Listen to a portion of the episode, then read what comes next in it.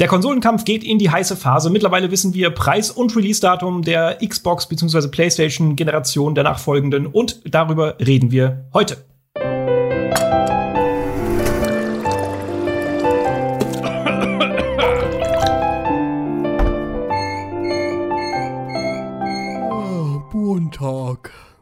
Ja, die vergangenen zwei Wochen standen im Zeichen der nächsten Generation der Xbox bzw. PlayStation. Wir haben jetzt einmal von Microsoft Preis- und Release-Datum von Xbox Series X bzw. Series S bekommen und auch von der PlayStation 5 haben wir jetzt konkrete Daten und auch einen Preis bzw. auch noch Infos zu zwei verschiedenen Konsolenversionen. Und darüber wollen wir heute reden. Deshalb an meiner Seite die Konsolenspezialisten Tim Heinke. Hallo. Und der gute Trant. Hallo Sebastian. ja, gleich wieder Spezialisten gesagt. Äh, passend. Ich bin übrigens Sebastian. Hallo. Genau, wir können ja einfach mal ganz kurz anfangen, indem wir rekapitulieren, was genau passiert ist. Also vor zwei Wochen ähm, gab es eine, ja, erzwungene Ankündigung von Microsoft. Da wurde ja relativ viel geleakt. Die Xbox Series S, die etwas abgespecktere Variante der Next-Gen-Konsole, äh, hat ja schon so seine Kreise gezogen. Äh, und da hat dann Microsoft irgendwann reagieren müssen und auch einen Preis und auch ein Release-Datum äh, nennen müssen. Und das ist der 10. November. Und der Preis, jetzt muss ich einmal hier mein schlaues Dokument aufmachen, ist einmal für die ähm, X-Variante sind es 500 Euro, also 499 Euro. Und für die Series S sind es 299 Euro. Und äh, darauf folgte dann eine Woche später ungefähr die Ankündigung der PlayStation 5 beziehungsweise der PlayStation 5 Digital Edition, weil auch da gibt es zwei Varianten. Äh, und da ist es so, dass sich der Release-Datum so aufspaltet. Wir haben einmal USA und sag ich mal Australien, glaube ich, war auch noch dabei. Äh, da erscheint die Konsole am 12. November und dann haben wir hier in Europa ein Release am 19. November und die Konsole kostet auch 499 Euro, die große Variante, beziehungsweise die Digital Edition kostet 399 Euro, also die, die kein ähm, Laufwerk dabei hat. Genau, und ich glaube, wir können einfach mal damit einsteigen, dass wir besprechen, wie wir denn auch hier so ein bisschen das Verhalten der beiden Konsolenriesen fanden. Äh, Microsoft hat sie ja relativ ohne großes Primborium nachgereicht nach den ganzen Leaks. PlayStation, Sony wiederum, die haben noch mal eine kleine Präsentation äh, gemacht, auch mit ein paar neuen Titeln, die relativ überraschend waren. Äh, was sagt denn jetzt euer Hype-Level?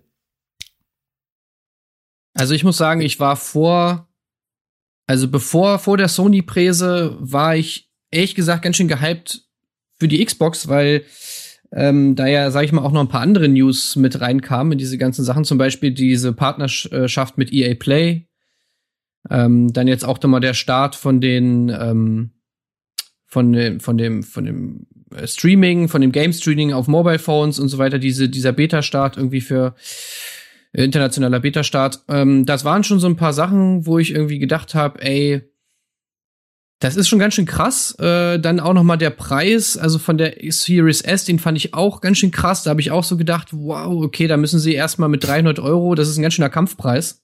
Mhm.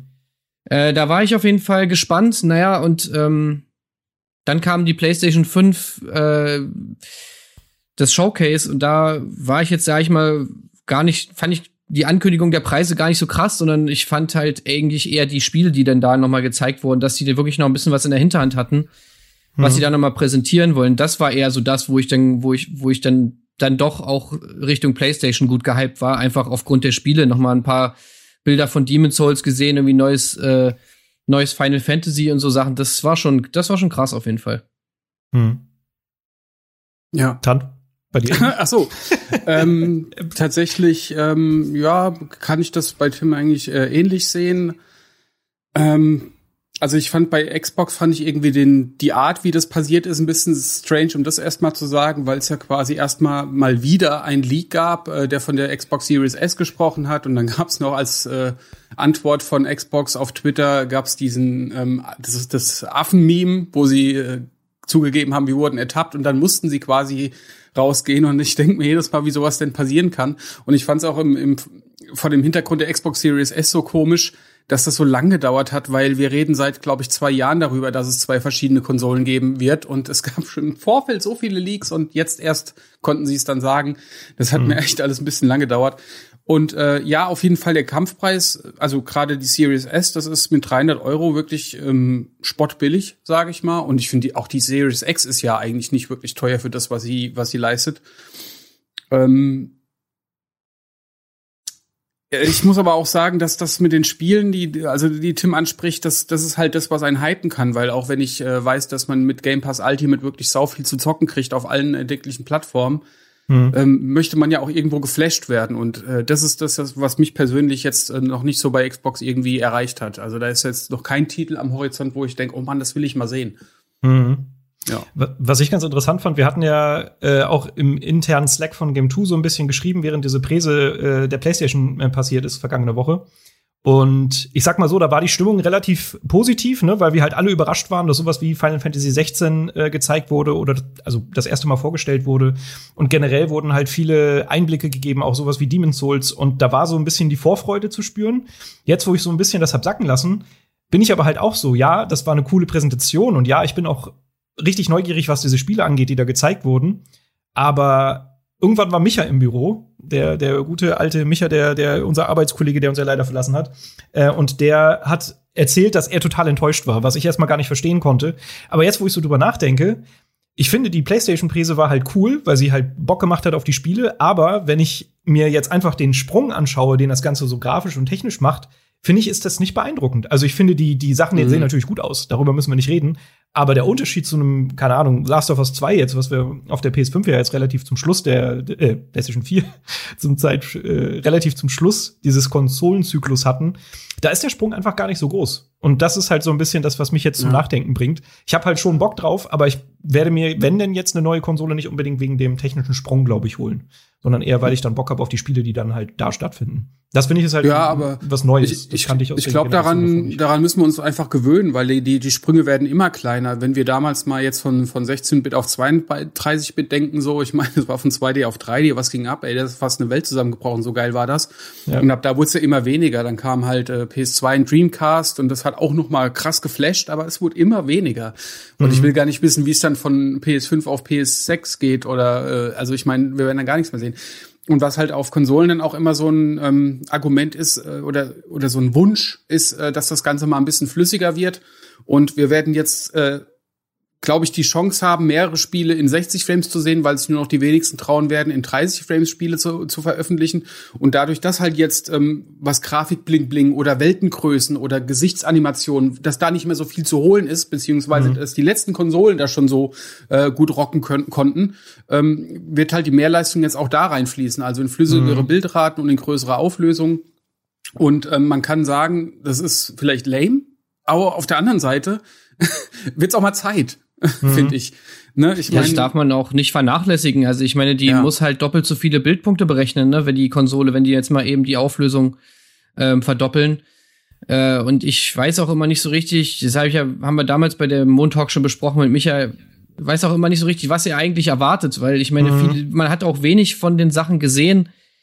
Also man, wirklich Konsolen, PlayStation 5, Next-Gen, Konsolen-exklusive Titel haben wir ja da wenig gesehen. Wir haben ja dann auch erfahren, dass zum Beispiel ein Horizon und auch ein Spider-Man Miles Morales mhm. auch nochmal für die PS4 kommt.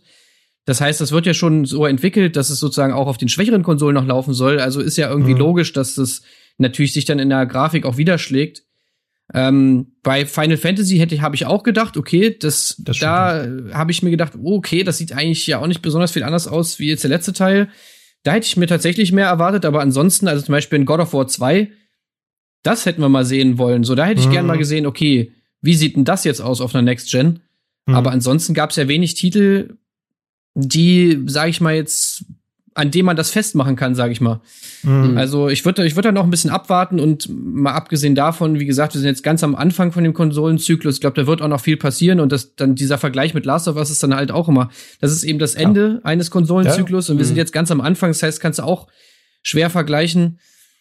Also ich würde mir da auch nicht so große Gedanken machen und, und dann finde ich, kommt dazu auch noch, also wenn man halt so krass auf Grafik abgeht und wenn einem das so wichtig ist, dann hat man, glaube ich, mit der, mit der 3000er Serie von Nvidia, glaube ich, äh, ne, ein gutes Argument, dann eher in die Richtung zu gehen, die ja nur auch, sag ich mal, preislich sich gar nicht so sehr unterscheidet mit irgendwie 700 Euro oder was sie kostet, ne? Also, mhm. die, die haben ja da auch angegriffen und, und gehen jetzt in den Markt rein. Das heißt, vielleicht sollte man dann eher auf den PC umschwenken. Ich finde, man Ja, hat immer so okay, dieses, PC ist wenn eine neue Konsole angekündigt wird, dann kommen erstmal so diese Tech-Demos, dann wird ein bisschen gezeigt, was die halt so drau drauf hat. Und ich finde, das war diese Generation alles ein bisschen weniger. Ich meine, wir hatten diese eine Präsentation von Mark Cerny, wo man eigentlich nur so Spreadsheets die ganze Zeit gesehen hat, wo man si- sich dachte, ja, cool, wie die Architektur aufgebaut wurde, aber interessiert mich nicht, ich will was sehen. Und das hat mir so ein bisschen gefehlt. Aber ich glaube, die Generation steht so ein bisschen auch im Zeichen von Komfort, dass man halt weniger Ladezeiten hat, dass man schneller zwischen äh, Anwendungen hin und her springen kann und sowas. Ich glaube, das wird halt auch ein großer Punkt sein. Und natürlich auch, dass es sich dann weiterentwickelt. Nur dieser große Aha-Moment war für mich halt jetzt auch nach dieser letzten Präsentation noch nicht da. Das war, glaube ich, eher so, was ich sagen wollte. Aber klar, dass, äh, dass da auf jeden Fall noch ein bisschen was passieren wird, ist uns, glaube ich, allen bewusst. Äh, ich finde, wir könnten mal zu einem großen Thema äh, übergehen und ähm, zwar dieser Spaltung der Konsolen, dass wir jetzt quasi von beiden äh, Konsolen zwei Varianten haben. Bei der Xbox ist es ja sogar eine, sage ich mal, technisch etwas heruntergedampftere Variante. Bei der PS5 ist es ja hauptsächlich dieses Laufwerk, was dann fehlt, was halt deshalb auch Digital Edition heißt. Ähm, wie sind, ist denn da so eure Meinung zu? Ich glaube, das wird nämlich auch relativ heiß diskutiert im Internet. Ja. Ähm, das Ähm, würde mich mal interessieren. Ich find's doof. Also aus ganz persönlicher Warte, ohne jetzt irgendwie die gesamte Menschheit mit einzuberechnen, würde ich sagen, so, ey, spart euch den Scheiß, gebt mir eine Konsole und damit basta und am besten beide mit Laufwerk, weil ich äh, von Digital Only nicht viel halt. Äh, ich mein, ich spiele auch nichts mehr von Disk ab, aber die Wahl zu haben, dass ich auch mal eine Disk reinschieben kann oder vielleicht mein Spiel gebraucht geh, äh, kaufen oder verkaufen kann, das will ich mir einfach nicht nehmen lassen. Weil auf einer Digitalkonsole bin ich halt gebunden an die Preise, die mir die Shopbetreiber vorschreiben. Und äh, also ich brauch's nicht, aber wer wer ähm, damit äh, glücklich wird, der hat halt jetzt die Wahl. Von daher will ich das jetzt nicht für jeden irgendwie schlecht reden. Ich denke, es gibt genug Leute, die dann auch irgendwie valide Argumente haben zu sagen, ja, das ist cool, dass es das gibt. Und was mich aber auch äh, ein bisschen stört, ist halt, dass die Xbox Series S halt quasi ein kleines Downgrade ist, ähm, was vielleicht auch die Entwicklung der Spiele leicht bremsen kann. Äh, Belege dafür gibt's nicht wirklich. Also ich habe einen Tweet gefunden von äh, dem Senior Technical Producer von Remedy, der an Control mitgearbeitet hat. Der sagt so, als Kunde finde ich's geil, als Entwickler sehe ich Schwierigkeiten. Und das ist halt nur eine Stimmung, äh, eine Stimme. Und das ist jetzt, äh, ja, gilt noch rauszufinden, ob das wirklich so ist. Aber man muss halt sehen, jeder, der für Xbox entwickelt, muss auch für die Xbox Series X, äh, Series S entwickeln. Und ähm, dadurch bleibt dann das Grundgerüst, was dein Spiel quasi, das technische Grundgerüst, muss einfach auch auf der Series S laufen und die Mehrleistung, die dann die Series X hat, die scheint dann wahrscheinlich nur in Effekte zu fließen, beziehungsweise in Bildrateauflösung und vielleicht Raytracing. Hm. Es ist natürlich die Frage, ob es ohne die Series S dann die Spiele komplett anders aussehen würden. Das glaube ich auch nicht. Aber äh, wir haben jetzt zum Start einer Konsolengeneration wird einfach ein Gerät etabliert, was uns jetzt auch sechs Jahre begleiten wird. Das wird nicht einfach fallen gelassen, denke ich mal. Und das ähm, ist so ein Punkt, der mich jetzt erst nochmal skeptisch stimmt. Ähm, auch da würde ich sagen, ich hätte hätte hätte ich das sagen, hätte ich gesagt, weg damit. ja. Ja, Tim? Ja. Ja, ich bin da auch so ein bisschen hin und her gerissen. Also ich muss sagen, ich habe auch zu wenig Einblicke in diese Entwicklerszene, um das jetzt mit Bestimmtheit sagen zu können, wie hoch wirklich dieser Impact ist, den so ein Modell wie die Series S dann eben in der Spieleentwicklung auch, auch hat. Ähm, ich kann mir aber schon vorstellen, dass es natürlich schon, sag ich mal, die Entwicklung ein bisschen ausbremst, beziehungsweise oder Ressourcen da reinfließen in eine Optimierung für die Series S, die man eigentlich anderweitig verwenden könnte. Auf der anderen Seite, und das finde ich, darf man auch nicht ähm, unter den Tisch fallen lassen, ist halt aber auch so, ja, einfach, es, es ist ein bisschen elitär, sag ich mal, zu sagen, äh, Leute, was gebt ihr uns jetzt ja wieder für eine kleine Billigkonsole? Ich habe hier für meine 500 Euro, ich will die jetzt ausgeben und äh, und und und ihr und ihr, die nur jetzt 300 Euro ausgeben wollt, ihr macht mir mein Spielerlebnis kaputt, weil jetzt müssen wir für eure kleinen Pisskonsolen müssen wir auch müssen die Spiele auch mitentwickelt werden. Es ist halt auch irgendwie geil, dass du für 300 Euro eine Next-Gen-Konsole hast. Äh, und man muss auch erstmal abwarten, wie sich die dann wirklich so in dem, wenn dann die Spiele rauskommen, wie die darauf aussehen, wie die Spiele für die großen Konsolen aussehen und so. Und wenn das, nehmen wir jetzt mal an, dass die da alle gut drauf laufen und so und dass das jetzt nicht ein völliges Debakel wird, ich meine, dann hast du mit 300 Euro halt die Möglichkeit, bei diesem Next-Gen-Ding mitzuspielen. Und ich glaube, das könnte für viele, viele Leute schon ziemlich geil sein. Sag ich mal, auch vielleicht jüngere Leute oder so. Also zum Beispiel, ich, man kennt es ja auch selber noch von früher, aber so auch in meinem Bekanntenkreis habe ich jetzt halt so, keine, keine Ahnung, Kids, die sind halt, äh, noch jung irgendwie und die haben keine Chance, dass die jemals irgendwie 500 Euro von ihren Eltern zu Weihnachten bekommen, so, ne? Mhm. Und ich meine, gut, 300 Euro sind immer noch viel, aber vielleicht ist die Wahrscheinlichkeit, dass du 300 Euro äh, dir vielleicht ein bisschen zusammensparst und vielleicht noch zu Weihnachten kriegst von ein, zwei Leuten, von Tanten und Onkel und so, ist vielleicht noch ein bisschen mhm. größer. Mhm. Und da finde ich es dann schon wieder geil. Also, ja, das ja. Mhm. finde ich halt so verschiedene Aspekte. Aber generell ist es, glaube ich, selten eine schlechte Idee, mehr Leuten Zugang zu geben zu, zu der Next Gen, ja. Hm. Ja. ja, ich habe da auch so ein bisschen gespaltene Einstellung zu, weil äh, eben gerade in der Vorbesprechung habe ich halt auch gesagt, das ist schon ist halt auch einfach ein geiler Preis. Ich finde, Microsoft hat da ganz schön gelernt, sag ich mal, aus der ähm, Xbox One, ähm, wo das ja so ein bisschen schiefgelaufen ist, sag ich mal, mit der Bepreisung, wo dann Sony sich sehr schnell als günstigere Konsole etabliert hat, wo das dann auch technisch äh, quasi ja schwer zu argumentieren war, warum die jetzt so wesentlich teurer ist. Und da finde ich das halt schon unter dem Gesichtspunkt schlau und natürlich auch einfach, dass du halt vielen Leuten diese Konsole zugänglich machst zu so einem günstigen Preis.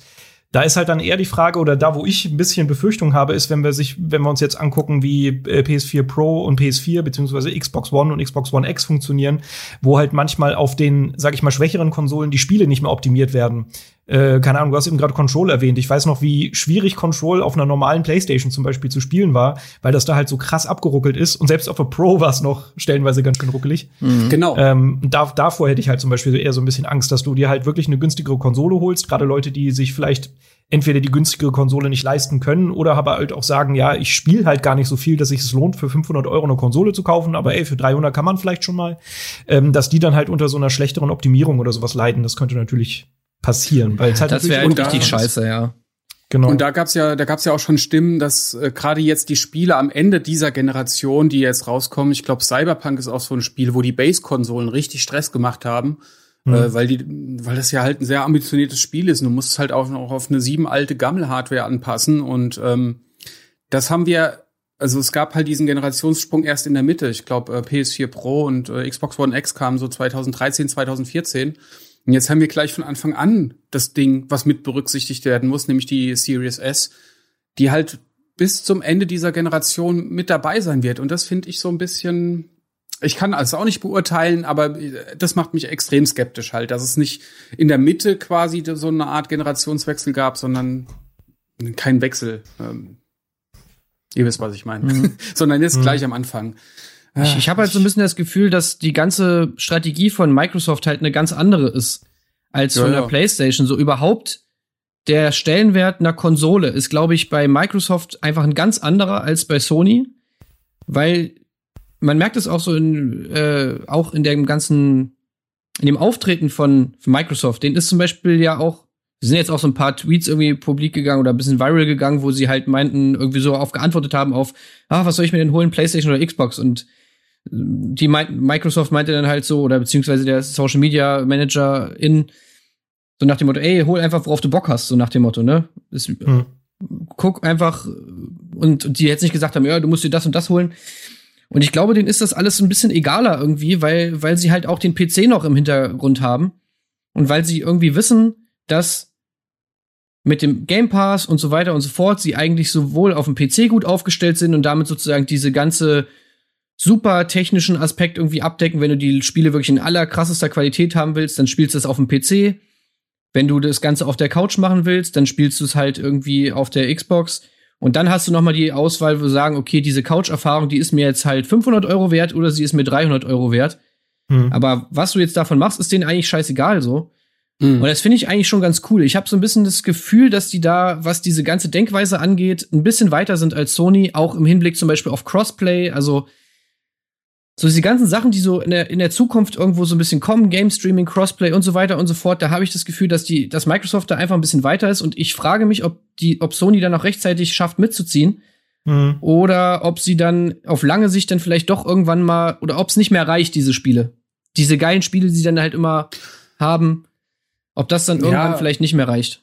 Es ist immer so die Arroganz des Marktführers, glaube ich. Ähm, die haben es nicht wirklich nötig, so Sony, weil sie aktuell noch gut dastehen. Und ich glaube, du denkst dir halt solche Strategien aus, wenn du so ein bisschen auch unter Druck gerätst oder wenn du wenn du einfach gezwungen bist, eine neue Strategie zu fahren. Und ich finde die Strategie von Microsoft eigentlich auch cool, weil wenn, wenn du halt jetzt, man, man kann ja echt sagen, dass äh, viele von diesen Sony Exclusives nicht für jeden was sind. Äh, wahrscheinlich kannst du auch gut auf Spider-Man und hast nicht gesehen verzichten. Und dann äh, kriegst du bei Microsoft halt ein saugeiles Paket, so, wo ich mir denke, der Game Pass Ultimate, der 12,99 kostet, wo das dann alles drin ist äh, die ganzen Spiele, xCloud und hast nicht gesehen, ähm, das ist echt ein mega Angebot. Mhm äh, wo ich mir denke, gerade vor dem Hintergrund der neu veröffentlichten Spielepreise, vielleicht können wir da auch mal rübergehen, weil wir haben Spielepreise zu PS5-Spielen gesehen, da kostet Demon's Souls oder Destruction All-Stars bei uns jetzt äh, knapp 80 Euro. Mhm. Und das ist äh, schon kein Pappenstiel mehr. Ähm, und bei uns fällt das, glaube ich, immer ein bisschen schwieriger, das mit einfließen zu lassen, weil wir hier und da auch mal Spiele irgendwie für die Arbeit spielen und dann haben wir die halt gezockt und nichts dafür bezahlt.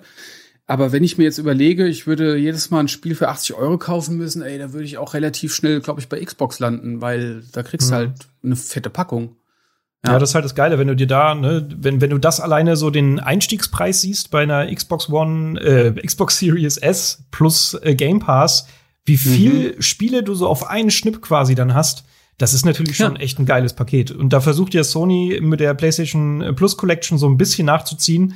Da war ich auch ja. erst so bei der Ankündigung, oh krass, oh krass, die wollen jetzt da ein bisschen äh, gleichziehen, aber wenn du ehrlich bist, ist das halt auch alles noch sehr mager im Vergleich. Ja. Es sind natürlich ein paar schöne ja. Spiele dabei, aber das hält lange nicht mit dem Game Pass mit. Das Wobei ich sagen muss, lustigerweise, ich fand's echt geil, weil da sind echt noch so ein paar Sachen dabei, die ich noch zocken wollte. Und da habe mhm. ich mir so gedacht, oh nice. Äh, also ja, das hat sich echt ganz gut. Das fand ich trotzdem ganz nice, aber es ist natürlich bei weitem kein Game Pass, also überhaupt nicht. Nee, nee, genau. Ja, das ist halt die Frage, noch mal kurz, wie sich das auch noch weiterentwickelt. Ja. Ich wollte noch mal eine Frage an euch stellen, wie ihr die äh, äh, gesteigerten Spielepreise beurteilt. Ähm, habt ihr da irgendwie eine Meinung zu? Ist das zu krass, was jetzt hm. abgeht oder was dann kommt? Ich finde das halt auch da immer schwer. Also Tim meinte ja vorhin auch schon so, ne, wir sind jetzt keine Entwickler, wir, wir sind da nicht so im Detail drin. Aber das ist halt immer so eine Frage, die ich mich stelle, wie krass diese Spiele mittlerweile, gerade so AAA-Produktionen sind ähm, wie viel Aufwand da drin steckt, gerade auch so auf der technischen und grafischen Seite. Das ist halt alles einfach noch mal ein ganz anderer Schnack als ein paar Generationen zuvor. Und weiß ich nicht, also ich, ich würde vom Bauchgefühl sagen, dass ich es, ich kann es sehr gut nachvollziehen. Es tut natürlich weh. Also auch wir kaufen uns ja trotzdem noch Spiele und äh, da einfach mal so 80, 70 Euro zu latzen Mhm. Das überlegt man sich dann schon dreimal, aber ich kann es, glaube ich, rein aus der Produktionssicht verstehen, mit dem Hintertürchen, dass es ja auch gerade viel so Spiele gibt, die halt mit Microtransactions noch versuchen, sich äh, quasi so im zweiten Zug noch mal Geld zu schnappen. Das würde ich halt bei so einer Packung noch unfairer finden. Weißt du, wenn ich jetzt für einen Demon's Souls irgendwie 80 Euro zahlen würde, dann aber keine Ahnung, das, äh, keine Ahnung, bla bla bla Greatsword dann noch mal per Microtransaction kaufen müsste, weil es nicht mehr im Spiel drin wäre, dann würde ich halt auch sagen, ja, okay, Leute, irgendwas ist bei euch mhm. falsch. Und das wird wahrscheinlich früher früher oder später passieren, wenn wir uns an so einen Preis gewöhnen, aber dann trotzdem noch diese zusätzlichen, hm, sag ich mal, Verkaufswege weitergeführt werden. Äh, weiß ich nicht. Das wäre das wäre was, was mir wehtun würde. Wenn es aber ein Spiel wäre, das jetzt von Microtransactions frei ist und man auch merkt, okay, da steckt auch viel Aufwand drin, kann ich so einen Preis akzeptieren. Glaub ich. Ja. Also ich muss sagen, ich kaufe mir jetzt schon eigentlich keine Spiele für Vollpreis. Mhm. Äh, also, wenn ich, ich habe gerade mal so überlegt, während du geredet hast, was wären Spiele, für die ich jetzt für Vollpreis kaufen würde. Da finde Nummer zwei eingefallen. Ich würde mir Skate 4 und GTA 6. Das wären die einzigen beiden Spiele, für die ich jetzt äh, 80 Euro bezahlen würde. Ja, okay. Wo ich sofort sagen würden, wo sofort sagen würde, alles klar, hm. take, take my money. Ansonsten wenn es jetzt nicht für die Arbeit ist, spiele ich eh Spiele immer später. Also wenn sie dann irgendwie mal in einem, in einem, in einem Sale sind oder sonst was. Also ich fand jetzt schon, ich finde schon 70 Euro ist einfach echt sau viel Geld, um, um ein Spiel zu zocken, was das Spiel erstmal wieder reinholen muss. Also, und in, in, ja. du weißt ja auch noch nicht, wie es dir gefällt. Also, keine Ahnung, es gibt so viele Spiele, die zocke ich irgendwie mal an und merke dann so, ja, ey, es ist ganz nice, aber habe ich gar keinen Bock, das jetzt weiter zu zocken. Also selbst sowas wie zum Beispiel ein Spider-Man oder so habe ich halt schon lange gezockt, aber halt auch nicht fertig irgendwie. Und wenn hm. ich jetzt dafür 70 Euro bezahlt hätte, ey, Alter, nee. Nee, das ist ja. mir zu schade, das Geld. Ich sehe das Der auch so meistens bei mir, wenn ich schon so einen dicken Preis bezahle, dann, also ist halt wie damals so, sag ich mal, ne, wenn du halt ganz viele Spiele ausgeliehen bekommen hast, mhm. dass du dann die halt wirklich nicht ernst genommen hast und halt alle mal so durchgespielt hast und eins äh, angespielt hast und eins davon halt dann vielleicht doch ein bisschen intensiver. Wenn ich aber im Vorfeld schon, keine Ahnung, Demon's Souls wäre jetzt ein Kandidat, den ich mir wahrscheinlich zum Start holen würde. wenn ich 80 Euro zahle, dann beschäftige ich mich damit halt auch anders als mit einem Spiel, das ich irgendwo im Sale für einen Zehner oder so mitnehme, gefühlt. Aber ich weiß ja, wobei äh, nicht, wenn du es halt digital kaufst. Ich habe da so diverse Fehlkäufe getätigt, so also Death Stranding wäre was wäre fast einer gewesen, da habe ich digital 70 Euro für bezahlt und habe halt nach 20 Stunden keinen Bock mehr gehabt, was dann halt okay war. Und ich habe es ja mhm. dann, ich habe ja dann wieder aufgenommen und hab's geil gefunden bis zum Ende. Aber äh, das war fast für mich ein Fehlkauf, wo ich mich echt sehr geärgert habe und ähm, zum Glück konnte ich das den Ärger abwenden. Aber ähm, da war einerseits halt die Tatsache, dass es ein Digitalspiel war, halt scheiße, wo ich mir gedacht habe, so ich werde mir auf jeden Fall äh, die nächste Konsole wird auch wieder ein Laufwerk haben, damit ich die Möglichkeit habe, das dann auch wieder abzustoßen, wenn es mir nicht gefällt. Und äh, was wollte ich noch sagen? Was genau? Also im Grunde stimme ich euch auch zu. Was mir aber, was mich interessiert hat, war, ist könnte vielleicht so eine Preissteigerung bei Spielen auch gerechtfertigt sein? Und da habe ich einfach mal geguckt, wie viel Spiele damals gekostet haben. Das waren so auch 100 bis 120 Mark so. Also PlayStation 1 war ein bisschen billiger, aber so die Modulspiele für Super Nintendo oder N64, die waren gerne mhm. mal 120 Mark teuer und das wären heute 80 Euro, inflationsbereinigt. Und ähm, mhm. wir haben halt sehr lang diese 60 Euro gehabt oder manchmal auch 70 Euro. Und ähm, von daher finde ich das sogar fast ein bisschen gerechtfertigt. Ich frage mich halt nur, wie es ankommt im Markt, ob die Leute auch bereit dazu wären, halt 80 Euro zu bezahlen. Das glaube ich fast nicht, weil die Sachen eigentlich immer sehr schnell im Preis fallen. Und äh, ich könnte mir vorstellen, dass die auf vielen Spielen einfach sitzen bleiben. Ich meine, das Destruction All Stars für die PS5 kostet 80 Euro. Wer ist denn so blöd und zahlt so viel Geld für das Spiel? ist so, oder? Da kommt ja. wieder der Trant-Hate. Ja, nee, klar. Ähm, aber ey, wer weiß, wenn wir es nachher haben und äh, merken, ey, das ist ein krasses Spiel, äh, keine Ahnung, wenn du den Test machst und mir sagst, es ist richtig heftig, super gut, dann zahle ich dafür ja. 80 Euro. Nee, machst ja, du nicht. Ey, keine Ahnung. Wird, wird sich, glaube ich, man kann sich die Sachen ja auch noch teilen, sag ich mal, ne, wenn du einen Buddy hast irgendwie und du, ja. du teilst die Sachen dann so, dann ist nur noch die Hälfte. Also man kann ja schon so seine, seine Mittel und Wege finden, irgendwie äh, da so ein bisschen drum rumzukommen um den Preis aber, also ich finde, es ist schon krass viel. Aber auf der anderen Seite will ich auch, dass die Entwickler gut bezahlt werden und so. Und natürlich ja. möchte ich auch, dass die Publisher noch mehr Geld verdienen. Ne? Haben sie ja verdient. ich würde euch gerne auch noch eine Frage stellen, äh, die wir eben schon angerissen haben. Und zwar, dass es ja bei der PS5-Präsentation oder bei den Artikeln danach und bei den Interviews rauskam, dass es auch, ähm, ja, dass, dass Spiele, von denen wir dachten, die sind PS5 exklusiv, auch für die PS4 kommen. Also Spider-Man, Miles Morales kommt für die PS4, sogar Evis, äh, Event Horizon, Horizon, will ich schon die ganze Zeit sagen, Horizon Zero Dawn. äh, so Horizon Zero Dawn Forbidden West kommt auch für die PS4 und ich glaube, dann war noch Sackboy A Big Adventure. Und äh, das war ja ein Punkt, wo Microsoft viel im Vorfeld gescholten wurde äh, für ihre Cross-Gen-Politik. Äh, wie beurteilt ihr das jetzt, dass, Mike, äh, dass Sony das hintenrum doch auch macht? Ist euch das wurscht oder habt ihr da eine Meinung zu? Hm. Also ich finde es schon ein bisschen schade, dass man jetzt, sag ich mal, keine richtigen, oder dass es keine richtigen Next-Gen-Spiele sind.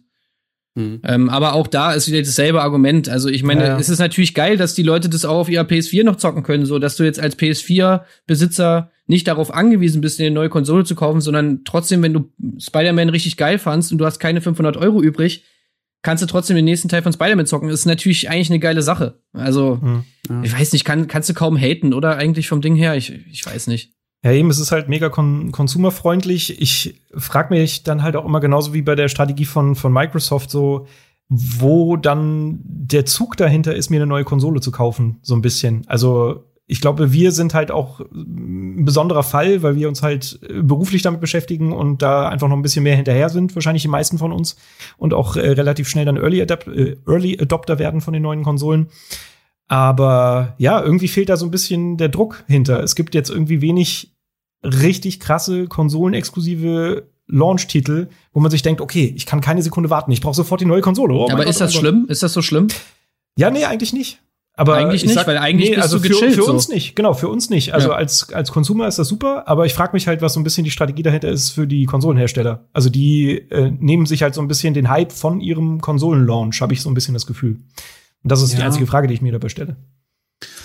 Also ich finde es so, dass es Microsoft ein bisschen zu krass macht, diese Kundenfreundlichkeit, weil, also wenn sie jetzt immer noch daran festhalten würden, dass alle ihre First-Party-Spiele auch für Xbox One kommen, und da weiß ich nicht, wie der Stand ist. Äh, es heißt, glaube ich, auch immer noch, dass Halo Infinite für die Xbox One kommen soll. Und das finde ich, ähm, eigentlich zu krass. Also ich finde, wenn die erste Phase oder die erste Fuhre einiger Next-Gen-Spiele auch für die alte äh, Konsolengeneration kommt, finde ich das voll okay. Zumal mhm. jetzt äh, Spider-Man und Horizon Zero Dawn auf der PS4 geboren wurden. Also wird das jetzt schon easy machbar sein. Ich hoffe nur, dass zum Beispiel Microsoft irgendwann mal auch sagt, so, ey, nee, wir machen jetzt doch nichts mehr für die Xbox One, weil, ne, also es muss vielleicht nicht heute oder morgen sein, aber wenn die vielleicht 2021 äh, sagen, so, Xbox One ist jetzt weg, hm. wir machen nichts mehr für die, dann würde ich sagen, ja, gut, das ist hm. richtig so. Ich glaube, am Anfang nicht, kann man ey. das, nee. Nee, weil ich glaube, die, die, also das war ja eigentlich schon immer so, mit den Konsolen verdienst du nix. So mit dem, mit dem Verkauf von den Konsolen, die sind immer so billig, wie es irgendwie geht. Das ja. heißt, du hast eigentlich gar nichts großartig davon, wenn die sich jetzt die neuen Konsolen kaufen, sondern machst eher mit den Spielen das Cash. Und äh, je weniger Leute, also wenn du jetzt, nehmen wir mal an, du machst jetzt Spider-Man Miles Morales, bringst das jetzt raus und sagst, es kommt nur für PS5, dann können sich halt alle, die keine PS5 kaufen, das Spiel nicht holen. Ja, äh, aber das ist ja, damit, das, da habe ich auch nichts gegen gesagt. Ich meine, dass das am Anfang der Konsolengeneration okay ist, aber wenn man es zu lange reinzieht, fände ich das blöd. Also, wenn wir 2022 noch Cross-Gen-Spiele kriegen, dann würde ich sagen, also, so, ey, jetzt Ich finde diese, mal die diese zweijährige, diese zweijährige Transition-Phase, die ja Microsoft schon angekündigt hat, äh, finde ich eigentlich, glaub, die finde ich okay. Also, ich finde die, oder, ja, ich würde es mir natürlich anders wünschen, aber ich kann es nachvollziehen, sag ich mal so. Ich finde, das macht irgendwie Sinn. Jetzt noch mal so ein bisschen so eine zweijährige Phase zu haben, in der eben noch für die alten Konsolen was rauskommt und dann hat irgendwann wirklich jeder das neue Ding so und dann kannst du sagen, okay, tschüss. Hm. Ich überlege gerade bei der, bei der zurückliegenden oder jetzt noch aktuellen Generation, ähm, da war es ja anders. Da waren die First-Party-Titel doch eigentlich alle exklusiv dann auf der neuen Konsole. Nur die ganzen Third-Party-Sachen, die waren dann halt so übergangsmäßig. Die gab sowohl für die alte als auch die neue Generation. Und das fand ich, glaube ich, eigentlich ganz angenehm, weil du dann halt zumindest als, als äh, sag ich mal, Käufer von einer neuen Konsole auch so einen richtigen Anreiz hast, dir eine neue Konsole zu holen. Weißt du? Mhm. Also, weil jetzt haben wir auch schon gesagt, so die technischen Unterschiede werden sich wahrscheinlich zum Anfang auch erstmal noch in Grenzen halten. Da fragt man sich halt zweimal, okay, warum gebe ich denn jetzt quasi zum, zum Start gleich so viel Geld für eine Konsole aus, wenn sich der Vorteil erstmal noch so krass in Grenzen hält? Also es ist quasi ein Investment in die Zukunft.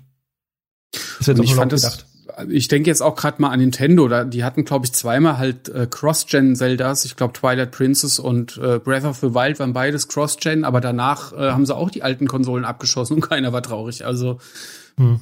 Aber es ist doch ja, eigentlich wie auf dem PC, sag ich mal. Auf dem PC ist es doch auch so, du, du investierst halt in neue Technik. Du kannst das Spiel auch auf deinem alten PC in den meisten Fällen spielen, auf deiner alten Grafikkarte, bloß in, in nicht so geil. Ja, und aber da fand ich halt immer, für mich als, als Consolero ist halt so der große Vorteil gefühlt, dass ich, dass das halt immer so schön sauber unterteilt war. Weißt du, ich habe ein Spiel gekauft und das war für diese Konsole optimiert. Also besser lief's halt da nicht. Also das, das war das Maximum, was man rausholen konnte. Aber du wusstest, alles läuft schmusig. Und jetzt hast du gefühlt, neben den zwei Varianten der aktuellen Generation, wenn dann auch noch die alte Generation unterstützt wird, ist das Lager so krass unterteilt, dass ich das Gefühl habe, ey, das wird nachher laufen wie Arsch auf manchen Konsolen. So, und davor habe ich halt so ein bisschen Angst. Es wird so aufgeweicht. Ja, ja, das stimmt schon ein bisschen, ja. Hm. Ach, naja. Muss man, also, es kommt halt auch auf die Spieler einfach an. Man muss einfach, man muss einfach mal abwarten, so, ja, wie zum Beispiel eben dann God of War 2, wie das aussieht und so. Hm. Äh, da, da, glaube ich, haben wir bis jetzt einfach noch zu wenig gesehen, um das irgendwie abschließend äh, beurteilen zu können. Hm. Ja. Ich finde, was haltet ihr denn von den, von den digitalen Varianten der Konsolen? Ja, sehr gut. Habe hab ich, glaube ich, jetzt schon angerissen, dass ich äh, das irgendwie am liebsten nicht hätte, aber ich natürlich auch die äh, Vorteile sehe, ähm, dass die halt günstiger sind. Das ist, glaube ich, so das Hauptargument. Äh, aber die, die Frage, die ich da gestellt habe, war so, okay, was hast du für einen Nachteil, dass es eine Digital-Only-Variante gibt? Also gibt es da für dich selber keinen kein Nachteil? Du kannst ja die Disk-Variante also kaufen. Genau, wenn ich mich jetzt dafür entscheide, eine Disk-Variante zu kaufen, habe ich keinen Nachteil davon, dass es auch eine Digital-Variante gibt. Genau, ich, ich wollte nur noch äh, sagen, dass jetzt zum Beispiel ähm, also eigentlich bei der Series S, da hast du zwar den Kampfpreis von 300 Euro, aber die hat ja auch eine sehr kleine Festplatte. Und ich glaube, also Chris hat zum Beispiel vorhin mal in einem Meeting gesagt, er hat auch diverse Freunde, die sich halt eine neue Konsole nur für FIFA kaufen. Und wenn das wirklich so Gelegenheitsspieler sind, für die ist das Ding halt top, weil du kriegst quasi eine Next-Gen-Konsole für wenig Geld, aber wenn du dich ein bisschen mehr damit beschäftigst, vielleicht ein bisschen mehr Spiele draufladen willst, dann hast du halt eine sehr kleine Festplatte. Und wir kriegen schon langsam die ersten Installationsgrößen, zumindest von PS5-Spielen mit, die dann auch doch wieder groß sind, also Demon's Souls soll, soll 66 Gigabyte groß sein. Und wenn mhm. dann auch bei der Xbox so ist, ähm, ich kann mir vorstellen, dass halt so eine Series S Festplatte sehr schnell voll sein wird. Gerade wenn Activision halt es mit Call of Duty nicht in den Griff kriegt und die hauen wieder so ein 200 Gigabyte Spiel raus mit Patches. Ähm, dann müsstest du dir halt vielleicht so eine Speichererweiterung kaufen, weil du kannst auch nicht auf physische Spiele ausweichen. Ne? Es ist eine Digitalvariante. Du musst also irgendwie entweder mit deinem Festplatten, äh, Festplattenplatz haushalten oder dir so eine Karte kaufen, die jetzt äh, gemunkelt wird, äh, dass die auch 200 Euro kostet oder Dollar. Ist noch nicht bestätigt, aber du du sparst halt Geld bei der Anschaffung der Konsole, aber am Ende hast du wahrscheinlich äh, viel mehr Ausgaben. Dadurch auch, dass du jetzt keine physischen Spiele gebraucht kaufen kannst. Also das ist irgendwie so, so eine Art Trojaner. Es ist eigentlich voll der Fail, wenn du dir die Digitalversion kaufst, die Xbox Series S. Und, und vieles lässt sich auch auf die ähm, PS5 Digital Edition anwenden. Äh, man denkt, man spart was, aber eigentlich sparst du nix. Eigentlich, wenn du dich ein bisschen mehr damit beschäftigst und das Ding krasser nutzen willst, dann kommen auch mehr Kosten auf dich zu, die du mit einer physischen Version eigentlich easy reinholen könntest. Das ist meine Meinung. Mhm. Ja, ist halt immer die Frage. Also ich glaube auch von, von der Art, wie du halt die Konsole nutzt. Also dadurch, dass, keine Ahnung, es gibt ja auch coole Sales, sowohl bei Microsoft als auch bei, beim im PlayStation Store, äh, wo du halt auch Spiele, wenn du halt mal abwartest, äh, relativ günstig kaufen kannst. Das ist meistens nur so zum Normalpreis, bist du dann natürlich schon im Nachteil. Ähm, ja, aber auch durch so diese digitalen Angebote, durch den Game Pass. Also ich kann schon verstehen, das muss, das ist so ähnlich wie bei der Switch und der Switch Lite Du musst einfach wissen, wie nutzt du diese Konsole und wenn du auf das Feature, das da dann ausgelassen wird, verzichten kannst, dann kann auch eine Digital-Only-Version für dich vollkommen okay sein. Also bei mir war es auch mhm. gleich klar, nee, ich bin halt, ne, mein, mein Spieleregal, das, das wartet hier nur äh, auf Einsatz und für mich wäre das in, deshalb auch einfach nichts. Und auch dieses eben gerade mal mit Freunden Spiele tauschen oder so. Ich habe hier mit einem Kumpel hier, unserem ehemaligen Game 2-Cutter Adrian gequatscht, der auch erst so war, oh ja, Digital Only, ist ja ganz cool. Meinte ich so, naja, du weißt, wie viele Spiele ich immer habe, ne? Also dann kann ich dir halt nichts mehr ausleihen. Und er dann auch gleich so, ah, oh, scheiße, du hast recht, ja, okay, nee, ich glaube, dann hole ich mir doch lieber eine mit Laufwerk. Aber das muss man halt immer bei sich selber abklopfen. Die also eine Sache will ich noch anfügen, ganz kurz, sorry, dass halt durch den Game Pass die Xbox Series S schon ein bisschen mehr Sinn macht als die PS5 Digital Edition. Also äh, einfach, ich, ich gehe jetzt von Spielepreisen aus, dadurch, dass es den Game Pass gibt bei Xbox, macht die Digitalvariante bei Xbox mehr Sinn. Mhm. Ja. So. Also bei mir ist es zum Beispiel ganz andersrum, aber ich, mir ist auch bewusst, dass es ein absoluter Sonderfall ist. Also ich würde jetzt auch alles unterschreiben, was Trant sagt, so für den Normalverbraucher. Aber bei mir ist es zum Beispiel so, also ich besitze für die PS4 drei Spiele als Boxed-Version. Äh, und die besitze ich eigentlich auch nur, weil ich die, äh, weil ich die ähm, geschenkt bekommen habe. Also ansonsten habe ich mir alles digital gekauft äh, und ich bin auch froh darüber. Auch weil ich die, hm. weil ich auch gar keinen Bock mehr habe auf so Regale und ja. äh, das jetzt alles irgendwo zu horten. Also das, da bin ich voll weg von, dafür Platz zu verschwenden im Zimmer. Ähm, naja, und dann ist natürlich so für die Arbeit, äh, sag ich mal, wenn wir da irgendwas spielen müssen, kriegen wir auch meistens Codes. Also ich habe mir, äh, hab, also das sind halt ganz andere Argumente, die, die ich jetzt zum Beispiel dann da hab. Aber mir ist schon bewusst, dass es die wenigsten wahrscheinlich so machen werden. Ähm, bei der Series S oder auch bei der Digital Edition, ich könnte mir halt vorstellen, dass es in Zukunft dann noch sinnvoller wird, weil ich könnte mir auch vorstellen, dass auch bei Sony dann halt irgendwann vielleicht mal so ein Abo-Modell im Raum steht und wenn wir jetzt wirklich irgendwie das ganze, diesen Zyklus jetzt irgendwie sechs, sieben Jahre mitmachen oder so, dass in diesen sechs, sieben Jahren schon noch was passieren wird, könnte ich mir vorstellen. In mhm. Richtung Abo-Modell, mhm. Spiele irgendwie dann eben nicht mehr nur zum Vollpreis kaufen, sondern eben vielleicht auch mit, ne, ne mit einem monatlichen Beitrag. Und äh, dann finde ich, äh, kommt dieses ganze Digital-Ding schon wieder, also kriegt das eine ganz andere, einen ganz anderen Kontext. Mhm, ähm, ja. Weil wenn du den Game Pass hast, also dann holst du doch kein Spiel als Boxed-Version. Oder was? Nö, ja. Vermutlich ich, ich muss auch sagen, dass ich das auch nicht mache. Also äh, ich, ich kaufe mir auch fast alles digital. Aber eben weil ich hier, hier und da mal ein paar bisschen auf die Fresse gefallen bin, äh, ich kaufe mir deswegen eine Disk-Version, um im Sonderfall halt zu entscheiden, ach, holst es dir vielleicht doch erstmal Disk, weil dann kannst du es halt verkaufen. Ich weiß nicht mal, ob ich es mache, aber ich möchte mir einfach nicht die Möglichkeit nehmen lassen, auch mal eine Disk reinschieben zu können. Auch wenn ich wahrscheinlich 99 Prozent der Spiele digital kaufen werde. Ähm, ja. Und man darf natürlich den UAD-Player auch nicht vergessen. Das ist natürlich auch was, was du nicht hast, wenn du dir die Digital Edition oh. holst. Was natürlich für 100 Euro Upgrade auch eine nette Sache ist, ne? Dass du halt eben dann ja. die Filme oder so in super Quali gucken kannst mhm. auf deinem TV. Ist natürlich auch, auch cool, aber jetzt auch nichts, was ich zum Beispiel jetzt persönlich ja wieder brauche, aber. Nee, würde ich auch nicht. Ja. Auf jeden Fall weint der Handel. Das kann man schon mal sagen. Ich glaube, die, mhm. äh, für die wird es ein bisschen knapsig. Aber nun, das ist nicht unser Problem. Ich würde sagen, wir machen jetzt mal einen Deckel drauf. Wir haben zwar noch äh, eigentlich ein Thema stehen, auch so dieses ganze Vorbesteller-Debakel der PlayStation und die, weiß ich nicht, etwas schlechte Informationslage bei dieser letzten PlayStation-Präsentation, aber das sind jetzt Details, die wir uns einfach mal sparen. Das war ein Podcast von Funk.